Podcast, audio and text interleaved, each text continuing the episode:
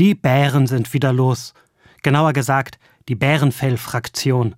Mit diesem lustigen Begriff bezeichnete jüngst ein Spötter jene ewig zeternden und zullenden Wagnerianer, denen alle Regie ein Greuel ist. Wo doch der Meister haargenau aufgeschrieben habe, wie alles zu sein und für immer zu bleiben hat.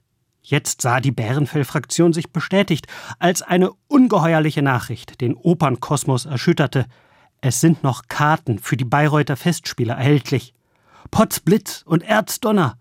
Wo doch sonst im Bayreuther Ticketshop traditionell jede Lücke verstopft und jede Klinze verklemmt war, um das Rheingold zu zitieren. Und nun wurde sogar eine Werbeanzeige im Internet geschaltet. Wo nähme ich redlichen Rat? fragt der verzweifelte Zwerg Mime im Siegfried. Doch ein abgeklärter Festivalwanderer könnte zurückfragen, sind ein paar Restkarten wirklich so ein Problem? Oder wie es der Kritiker Robert Braunmüller in der Münchner Abendzeitung formulierte, was ist so schlimm daran, dass die Festspiele versuchen, ein jüngeres und diverseres Publikum jenseits der Stammgäste anzusprechen, die bei der Wagner-Weihe gerne unter sich bleiben? Dem stimme ich zu. Viele Jahre galt Bayreuth als hermetische High Society Veranstaltung. Auf Dauer wäre dieser Eindruck für Bayreuth existenzbedrohender. Und dieser Herausforderung begegnen die Festspiele schon seit einigen Jahren mit umfassender Öffnung bis hin zu Kinderveranstaltungen und Open Airs mit freiem Eintritt und mit offenem und kritischem Diskurs, auch über die eigene, teils fatale Geschichte.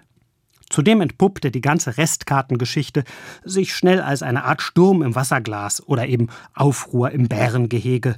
Die Süddeutsche Zeitung ermittelte nämlich, dass die Gesellschaft der Freunde der Bayreuther Festspiele die übrig gebliebenen Karten aus ihrem Vorverkaufskontingent nicht wie üblich sieben, sondern erst drei Monate vor Festivalbeginn zurückgab. Leere Reihen im Festspielhaus sind also eher nicht zu erwarten, auch wenn man sogar am Aufführungstag selbst noch gewisse Chancen hat, spontan reinzukommen. Ist das nicht in Wagners Sinn demokratischer als exklusiver Promistadel und geschlossene Wagnerianerkirche? Von ihrem überkandidelten, quasi religiösen Nimbus haben die Festspiele sich indes teils bewusst verabschiedet, teils ist es eine zwingende gesellschaftliche Entwicklung. Die Zeit bleibt eben nicht stehen. Es gibt auch jede Menge andere Kulte.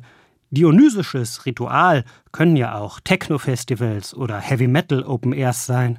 Und da lohnt es dann eben, den Blick auch mal auf andere Festivals zu richten, nicht nur im Klassikbereich. Mehrere große Metal-Festivals etwa wurden kürzlich abgesagt, sowohl auf dem Hockenheimring als auch im Zollernalbkreis.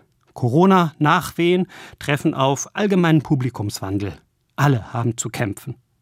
Über Auslastungsprobleme auf Bayreuther Luxusniveau würden andere Festivals sich immer noch glücklich schätzen, zumal dort die ohnehin enormen Preise ja sogar noch erhöht wurden. Bayreuth bleibt also sowas wie das Wacken im Bärengehege der Klassikfestivals. Darum müssen wir uns keine Sorgen machen. Ach ja, und was das alte Reizthema Regie betrifft, da geht es niemals um Ja oder Nein, sondern es gibt gute oder schlechte.